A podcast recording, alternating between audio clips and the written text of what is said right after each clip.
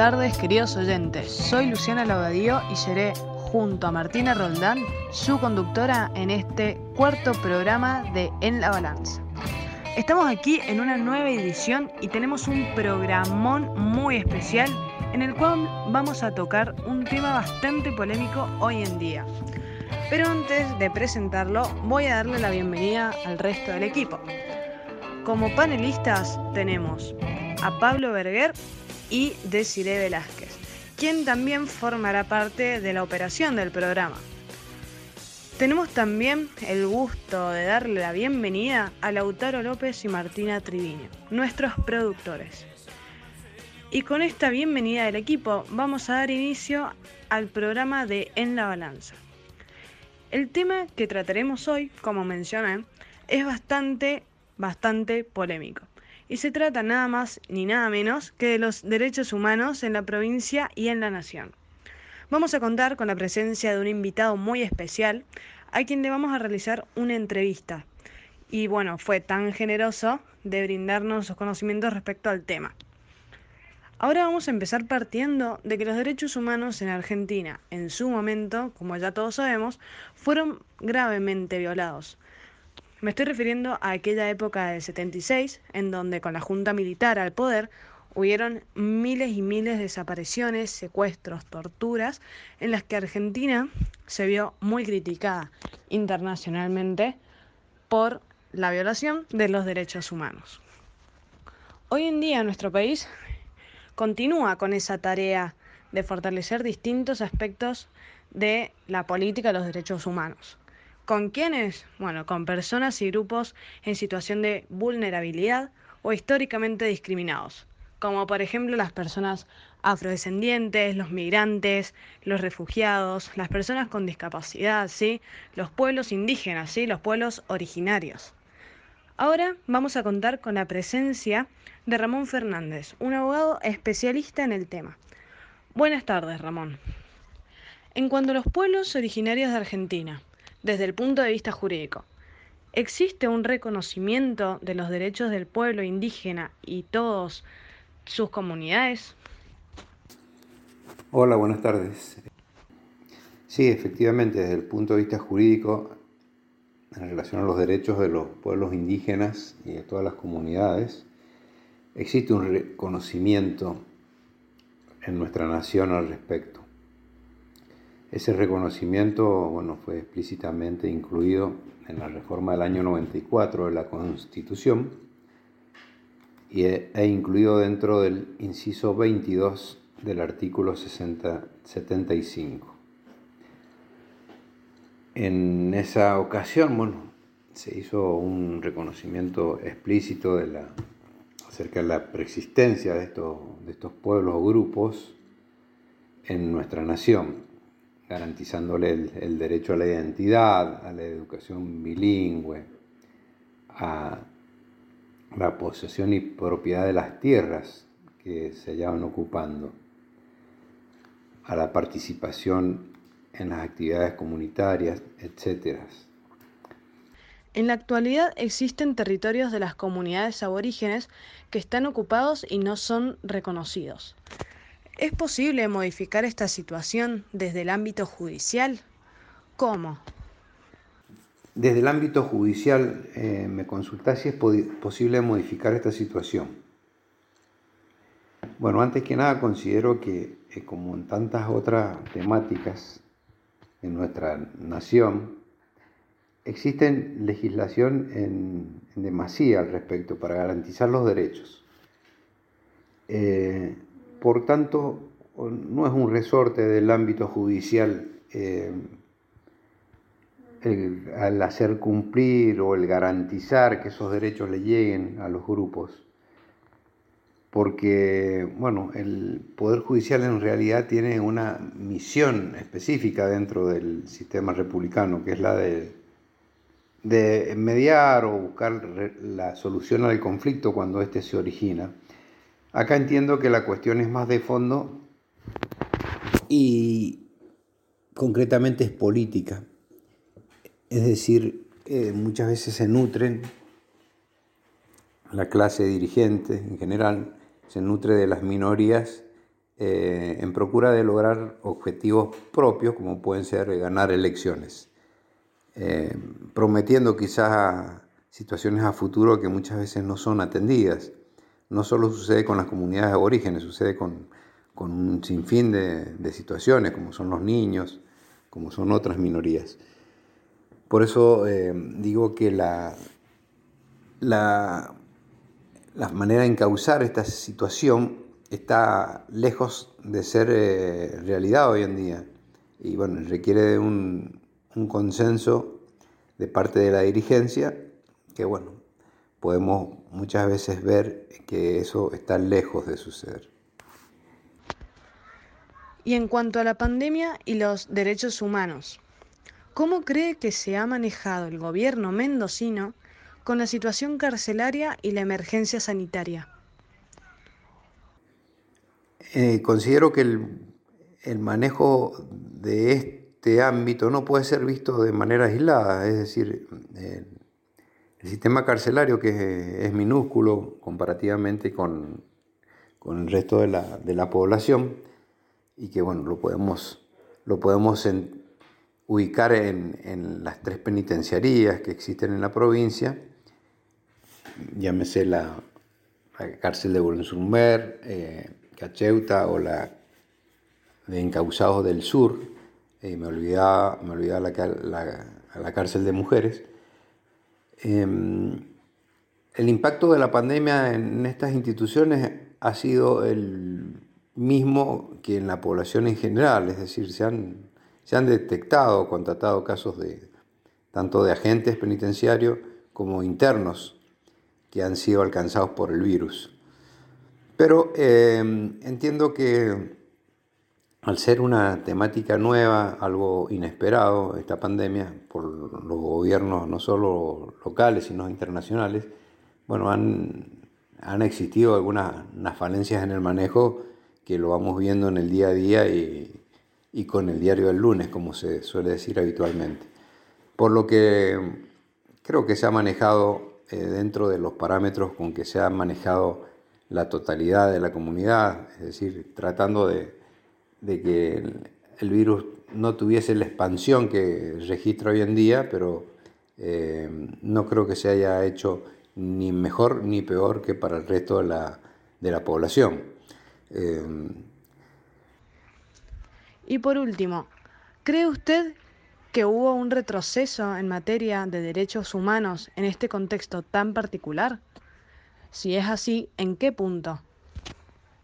Yo considero que, que no lo ha habido, que no quiere decir que no haya violaciones de los derechos humanos.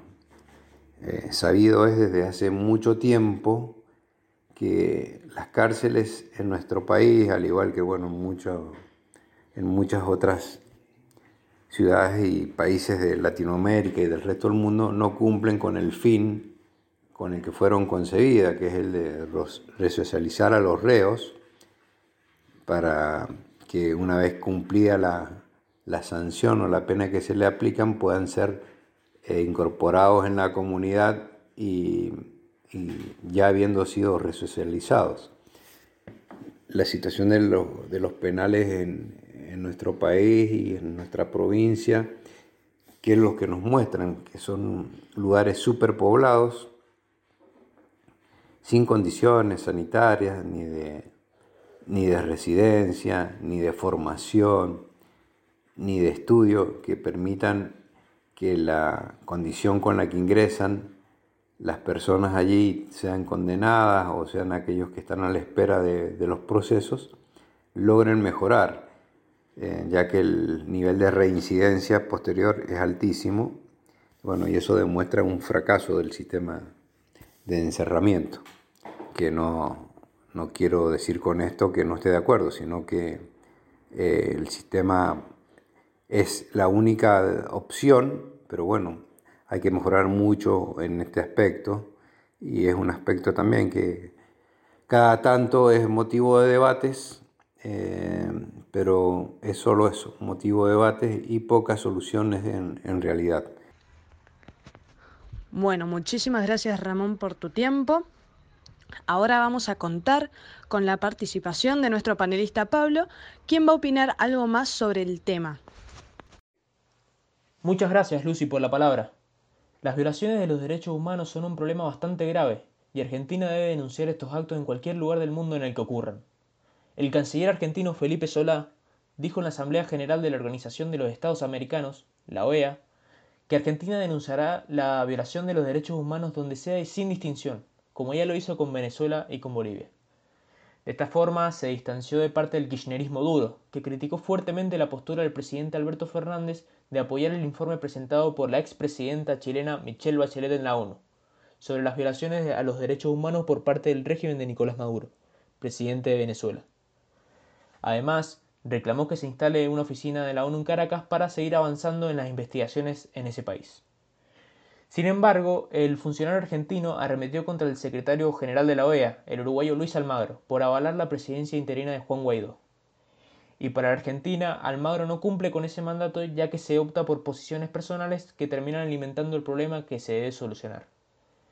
La Argentina no definió aún si se abstendrá o votará en contra de las declaraciones que debate la OEA, ya que el documento propuesto por Almagro avala la presidencia de Guaidó, presidencia que Alberto Fernández no reconoce, pero al mismo tiempo condena las acciones del régimen de Nicolás Maduro. Muchas gracias Pablo y muchas gracias a ustedes también, queridos oyentes, por bancarnos en esta primera parte del programa. Nos vamos a una pausa y enseguida volvemos con más los dejamos con un tema de Memphis La Lucera llamado La Revolución.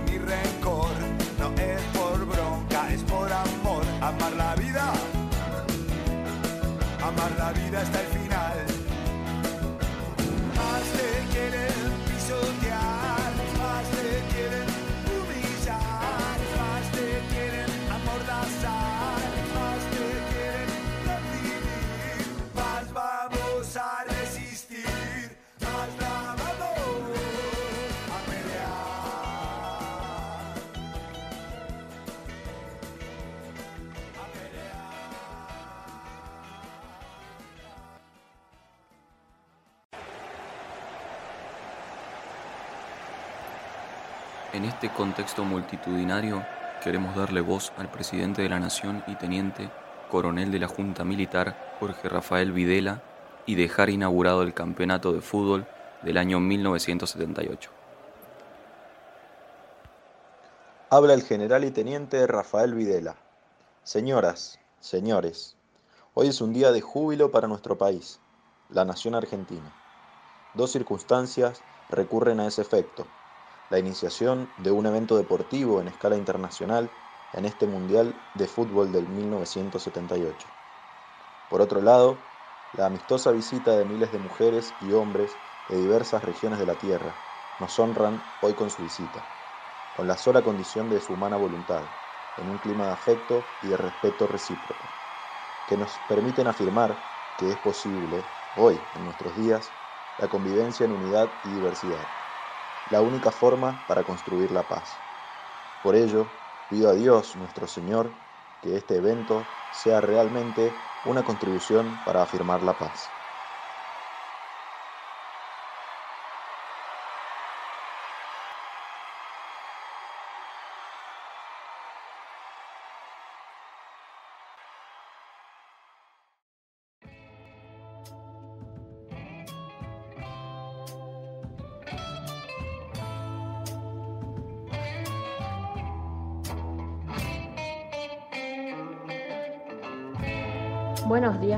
Público, ¿cómo están? Eh, muy interesante el formato artístico que acabamos de escuchar.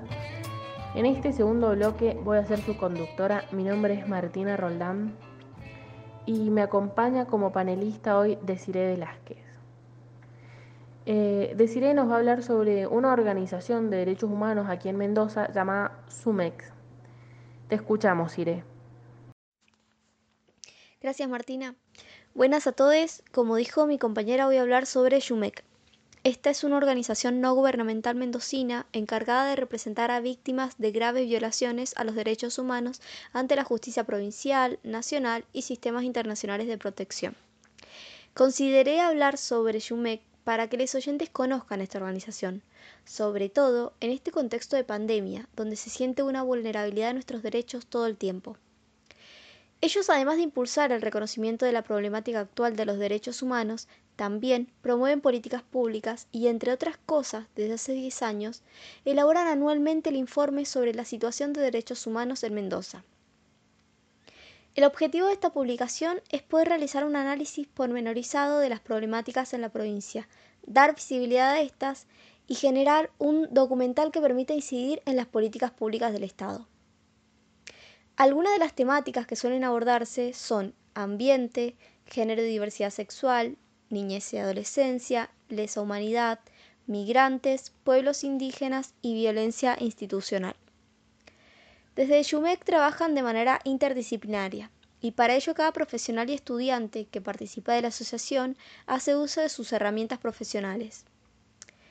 Por último, no me voy a ir sin decirles que si estás interesado en participar, si necesitas información o ayuda de la organización, o si simplemente tenés curiosidad sobre ellos, puedes ingresar a la página shumec.org.ar.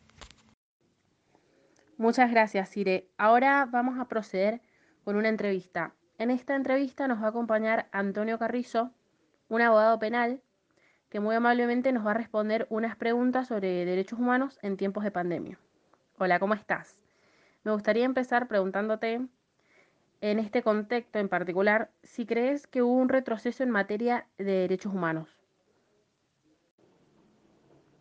Hola, buen día a todos y todas. ¿Cómo le va? Buen día a la audiencia. Muchas gracias por la invitación a esta hermosa radio y a este hermoso programa que, tienen ustedes. Bueno, eh, en cuanto a la pregunta, si este tema de derechos humanos actualmente ha retrocedido, creo digamos, que mm, en el contexto mundial, el contexto Argentina y, y en Mendoza, entiendo digamos, de que eh, se ha menoscabado los derechos humanos fuertemente a través digamos, de un mayor control social punitivo del Estado. ¿sí? Como creyendo ver que existen políticas, política de Estado, eh, política criminal, que hacen pensar que endureciendo las penas, teniendo mayores controles sobre las personas que cometen delitos o aquellos contraventores o infractores de la ley, vamos a tener un mayor control social o que se va a respetar aún más la ley. Esto trae consigo la vulneración a los derechos humanos. ¿no? Larga historia fue del derecho y del derecho penal en cuanto a que se lograron conquistas a, través de pensadores, autores, víctimas, que lograron establecer garantías individuales y sociales para todos dentro del contrato social. Entonces creo que en este aspecto los derechos humanos se ven vulnerados en razón de esta mano dura, de esta mano eh, fuerte en contra de la delincuencia, como que si el derecho penal eh, va a arreglar algo. Ya lo decía autores como Carrara, como Becaría, que el derecho penal es la última herramienta que tiene el Estado para luchar contra el delito cuando, cuando todas las demás instituciones han fracasado. Entonces, fíjense ustedes cómo fracasa la familia en este caso, la escuela primaria, secundaria, la educación, la sociedad intermedia, los clubes, los credos, las parroquias, las religiones, ¿no? Eh, la universidad, todas estas instancias, o, o la ONG, todas estas instancias hacen, digamos, de que han fracasado y si hay una huida al derecho penal o una huida a agravar las penas y trae consigo, sin lugar a duda, la vulneración de derechos humanos porque se vulnera el principio o las garantías individuales, se vulnera el principio de inocencia. Bien, en este aspecto creo que sí hay un retroceso en los derechos humanos y creo que hay que reverlo en cuanto que tengamos política de Estado política criminal que detectemos antes de la comisión de la contravención o de delitos hechos o personas que, eh, que pueden llegar, digamos, a vulnerar los bienes jurídicos de las personas. Esta semana se convocó a una audiencia pública para tratar la constitucionalidad de la prisión perpetua. ¿Usted cree que es institucional? ¿Cree que esta viola las convenciones internacionales de los derechos humanos? En cuanto a la constitucionalidad o inconstitucionalidad de prisión perpetua, depende, reclusión o prisión perpetua, depende del punto filosófico que nos coloquemos como Estado de Derecho, ¿no? O como Estado. Si estamos frente a un Estado eh, autoritario, ¿sí? Y derecho penal de, autor, es decir, por lo que uno es, por lo que uno hace, y frente a un Estado peligroso sin delito, la pena de reclusión o prisión es de reclusión o prisión perpetua es constitucional para ellos. Y también depende de la teoría de fundamento y finalidad de la pena. Si la finalidad de la pena es que la sociedad se proteja a los delincuentes, bueno, la reclusión o prisión perpetua es constitucional. Del otro lado, en la cual yo me ascribo, de este lado,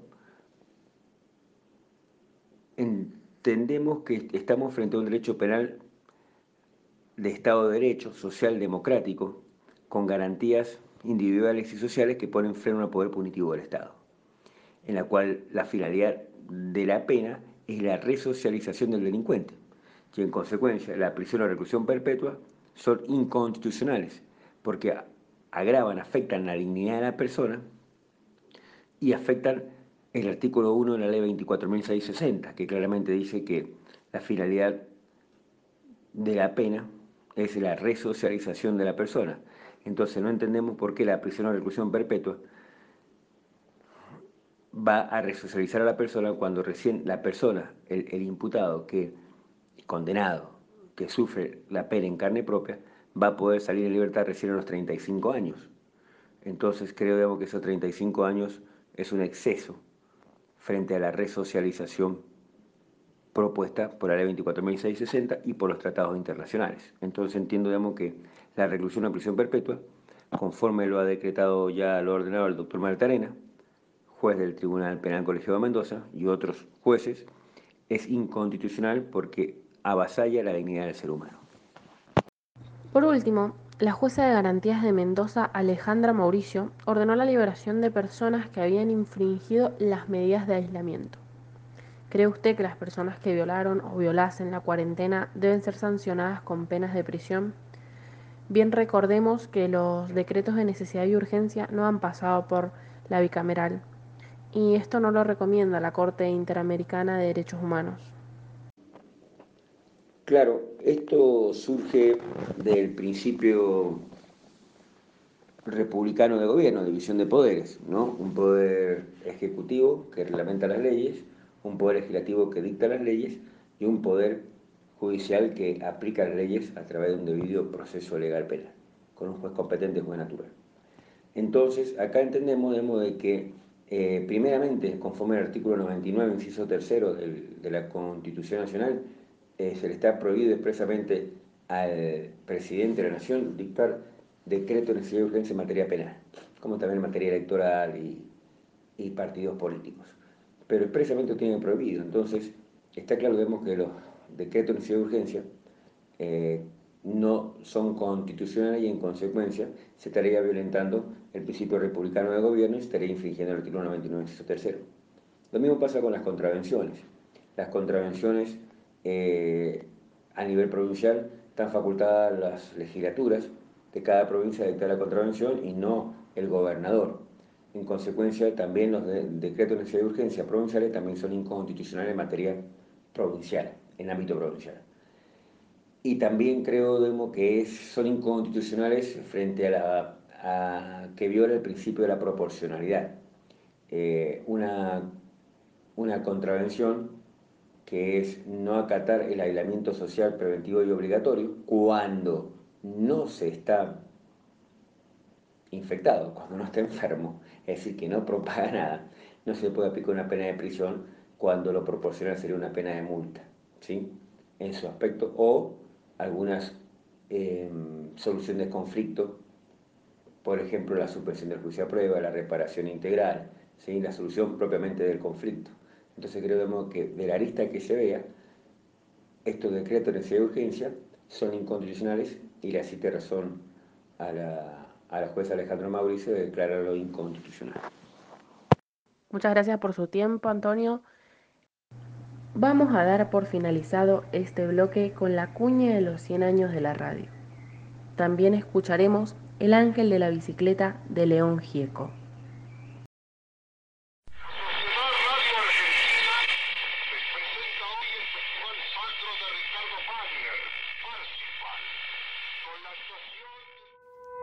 Naciste una noche en la terraza del Teatro Coliseo en Buenos Aires. Mejoraste tecnológicamente sin dejar de transmitir ni un segundo. Acompañaste durante día y noche a millones de oyentes en todo el mundo. Sobreviviste a la censura, a la llegada de la televisión, a las redes sociales y al paso del tiempo. Porque hoy como estudiantes nos toca aprender a producir y a sentir lo que significa la radio por estas 10 décadas de historia, nuestro programa homenajea la radiodifusión.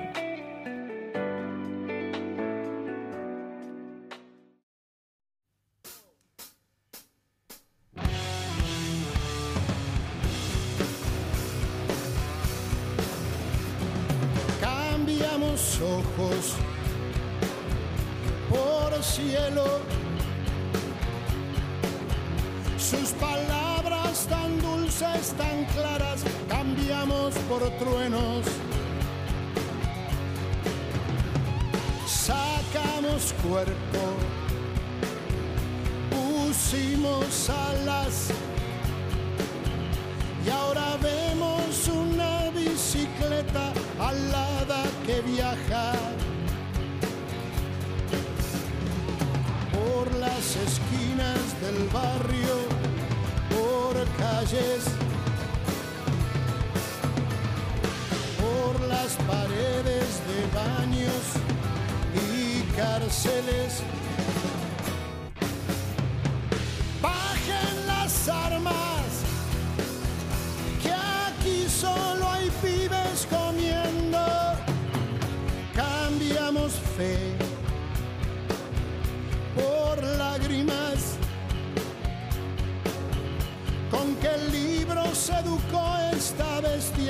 Con saña y sin alma.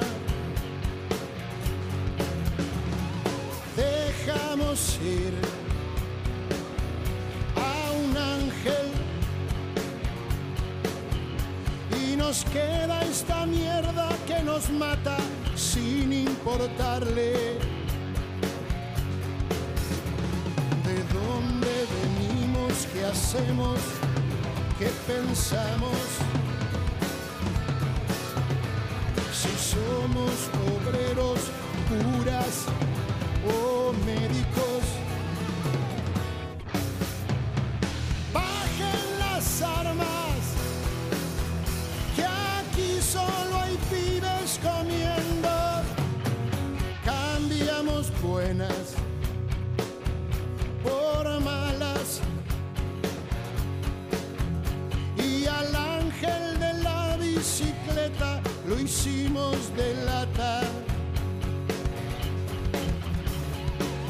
Felicidad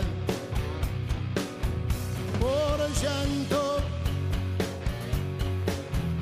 Ni la vida ni la muerte se rinden con sus cunas y sus cruces. Voy a cubrir tu lucha más que con flores. Voy a cuidar tu bondad más que con plegarias. Bajen las armas, que aquí solo hay pibes comiendo. Cambiamos ojos por cielo. Sus palabras tan dulces, tan claras, cambiamos por truenos. Cuerpo, pusimos alas y ahora vemos una bicicleta alada que viaja. por las esquinas del barrio, por calles,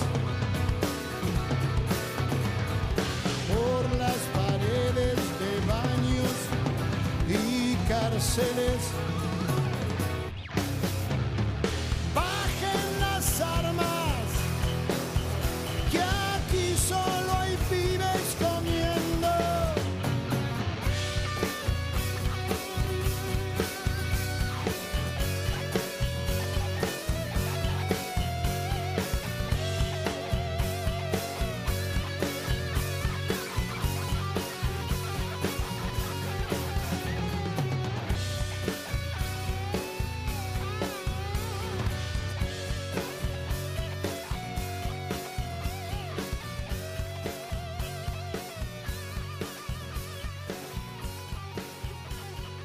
buenas tardes, queridos oyentes.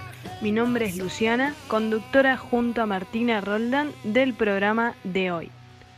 Le vamos a dar la bienvenida a este tercer y último bloque del programa con este tema de Antonio Gieco, músico y cantante popular argentino más conocido como el León Gieco llamado El Ángel de la Bicicleta.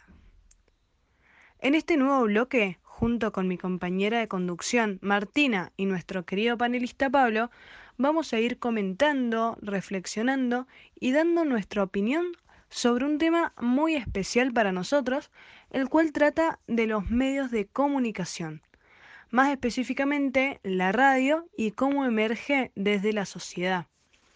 Y qué mejor comentar sobre este tema de la comunicación en tiempos de pandemia, cuando nosotros necesitamos de los medios para informarnos diariamente de la situación que está atravesando el país y el mundo entero con respecto al coronavirus convertido actualmente en pandemia mundial. Bien, la sociedad como sabemos es algo bastante complejo. Es una agrupación de personas que pertenecen a un determinado territorio con diferentes características. Dentro de ese territorio se encuentran los medios de comunicación, ¿sí? como la radio. La radio es una organización de la sociedad que tiene como objetivo desarrollar distintos procesos en algún plano de la vida social. ¿sí? Y otro de sus objetivos es satisfacer algunas necesidades humanas, individuales. En el caso de nuestro grupo, el tema principal es la justicia y las necesidades van a ser la protección y la libertad. Ahora con mi compañera Martina y más tarde con mi compañero Pablo vamos a estar ampliando más sobre este tema tan importante para nosotros los comunicadores, nosotros que nos formamos en el ámbito del periodismo, en el ámbito de los medios de comunicación y queremos que ustedes, queridos oyentes, escuchen atentamente esta parte del programa para entender mejor, para poder comprender mejor la importancia de los medios y el rol que está cumpliendo la radio actualmente en la sociedad de hoy en día. Así que sin más preámbulos, voy a dejarlos con mi compañera Martina, conductora de este programa, para informarlos más acerca de este tema y como dije y repito que presten atención porque es muy importante el hecho de mantenernos informados sobre lo que está pasando al día a día con el coronavirus dando vuelta y circulando por el país y por todo el mundo. Por favor, Martina, ¿qué puedes decirnos sobre esto? Bueno, eh, la radio como tecnología permite solo informar, porque quien recibe información solamente la está recibiendo ya que se transmite de un punto a otro sin regreso. Comunicar, en cambio, implica un diálogo entre dos o más personas, donde sus roles de emisor y receptor se pueden intercambiar. Como medio de comunicación, también forma parte del ocio y del entretenimiento de la sociedad. En la escuela de Frankfurt decía que el tiempo libre se ha industrializado y la difusión de la industria de la cultura reduce la capacidad del pensamiento crítico de las personas la cultura se sustituye por simple entretenimiento. Sin embargo, la radio puede prescindir de la publicidad y fuentes empresariales cuando es comunitaria. Además, en la actualidad, la radio se ha reinventado. Su tiempo y su espacio cambió al, al integrar elementos propios de Internet como la capacidad de navegación. Esto implica una serie de transformaciones y se pasa de una concepción territorial de comunidad a otra definida por afinidades sociales, culturales e idiomáticas. Las nuevas tecnologías ya no son neutrales porque implican, eh, porque implican las maneras en las que una sociedad inventa y usa. Por eso es muy importante que como futuros comunicadores tenemos que pensar los diferentes entramados sociales e incluir a todos los sectores, porque cuando comunicamos también transmitimos cultura. Bueno, genial. Perfecto, Marti. Muchísimas gracias por, por esta devolución, por esta pequeña reflexión y opinión sobre la importancia de la radio y de los comunicadores como nosotros hoy en día en una sociedad tan, tan conversa. Muchísimas gracias Marti entonces por compartirnos esta pequeña reflexión. Me gustó mucho esta frase que mencionaste, que dijiste al final, la cual dice que cuando comunicamos también transmitimos cultura. Está bueno que nos detengamos a pensar en esta frase, yo también, bueno, animando a los oyentes y animarnos también nosotros, los comunicadores, a tener esas ganas de transmitir y que lo que transmitimos también llegue al corazón del oyente, del que recibe esa información sobre determinado hecho o suceso. Así que bueno, muchísimas gracias Marty por, por tu gran aporte. Ahora vamos a seguir con nuestro panelista Pablo, que también nos va a aportar también sus conocimientos, sus reflexiones personales, sus opiniones en cuanto al tema de los medios en la sociedad. Así que bueno, Pablo, si querés, ahora te doy la palabra y quiero también recordarles a los, a los oyentes que eso, que presten atención, que, que analicen y piensen bien este tema, también porque es algo que les va a servir para la vida, así que nada, que lo tengan muy presente a este tema eh, y se pongan también en el lugar de los comunicadores, de los que transmitimos día a día eh, esta enseñanza, ¿sí? lo que es de informar eh, a la gente, a los oyentes, sobre lo que eh, sucede en el día a día. Así que bueno, te dejamos a vos, Pablo. Muchas gracias. La importancia de la radio como medio de difusión se concentra principalmente en la naturaleza de lo que ésta representa como medio en sí, ya que posee una calidad íntima de tú a tú, que la mayoría de los otros medios no tienen. Uno de los factores más importantes de la radio es que su costo de producción es menos elevado que el de los otros medios. Estas características a su vez nos permiten utilizar diversos elementos creativos como voces, música y anunciadores en los comerciales. Al escuchar la radio, el oyente incluso involuntariamente crea sus propias imágenes a menudo con gran detalle. Se imaginan cómo es el presentador o la gente que está detrás de las voces. Los oyentes de radio valoran los contenidos que ofrecen en cualquier lugar, en su automóvil, en el trabajo y ahora a través de sus teléfonos móviles o internet. La radio es el medio de comunicación más accesible y portátil, capaz de adaptarse más rápidamente a los cambiantes hábitos de escucha de los oyentes. La radio se enfoca más fácilmente en segmentos específicos, jóvenes y adultos, ricos y pobres, hombres y mujeres. La radio tiene la capacidad de mantenerse en contacto con el público local y al mismo tiempo cubrir eventos nacionales e internacionales. Investigaciones de radio han demostrado que el oyente crea un vínculo emocional con su emisora favorita, incluso mayor que con cualquier otro medio tradicional. Bueno, excelente Pablo, muy bueno tu aporte, tu comentario y tu opinión sobre el tema. La verdad me pareció que este bloque fue bastante distinto, sí, bastante, sí, diferente al resto, claro que de la buena forma.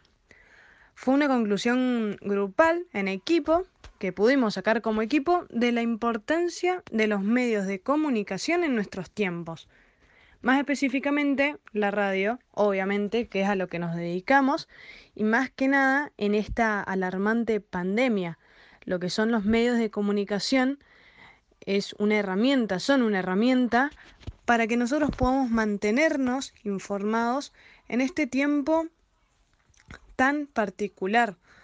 Así que nuevamente les doy las gracias a Pablo y a Martina por compartirnos este gran espacio en el que pudimos sí reflexionar, dar una reflexión sobre la importancia de los medios de comunicación dentro de la sociedad, en una sociedad mm, conversa con mucha que necesita, digamos, mucha información, constantemente, que la gente se entere de lo que está pasando. Ahora estamos llegando al fin de este programa, pero no quería dejar de agradecer a todo este equipo que está siempre ahí para llevarle lo mejor al público, lo mejor a nuestros queridos espectadores, nuestros queridos oyentes y eh, actualizarlos sobre distintos eh, puntos de la justicia en nuestro país actualizarlos a todos ustedes sobre estos distintos temas. Así que gracias a nuestros panelistas que participaron activamente en este programa, Pablo y Cire, que también fue operadora, Cire, en este programa.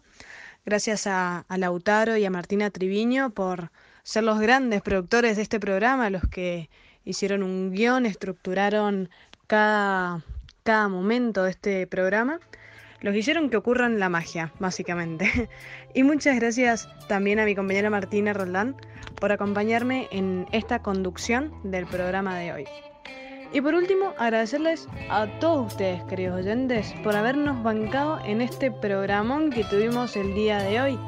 Y antes de la despedida, no voy a dejar de mencionar que nos sigan en nuestras redes sociales creadas recientemente, eh, en Instagram y en Facebook. Salimos en Redate FM en la balanza, así que búsquennos y síganos. Así que muchísimas gracias por escucharnos y esto fue la cuarta edición del programa En la Balanza. Nos dejamos con un famoso tema de Queen, Bohemian Rhapsody. Hasta la próxima.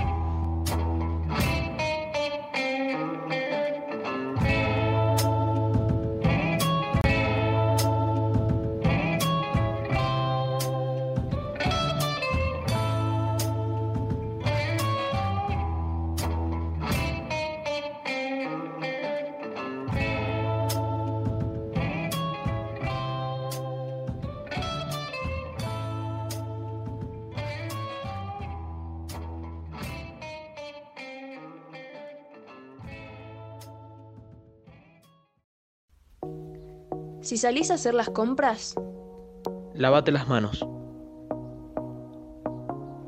Si vas al banco a retirar plata, lávate las manos. Con nuestras manos tocamos todo. Por eso, Lavate las manos. lavarse las manos con abundante agua y jabón es la mejor defensa para prevenir el coronavirus. Seamos responsables para evitar el contagio.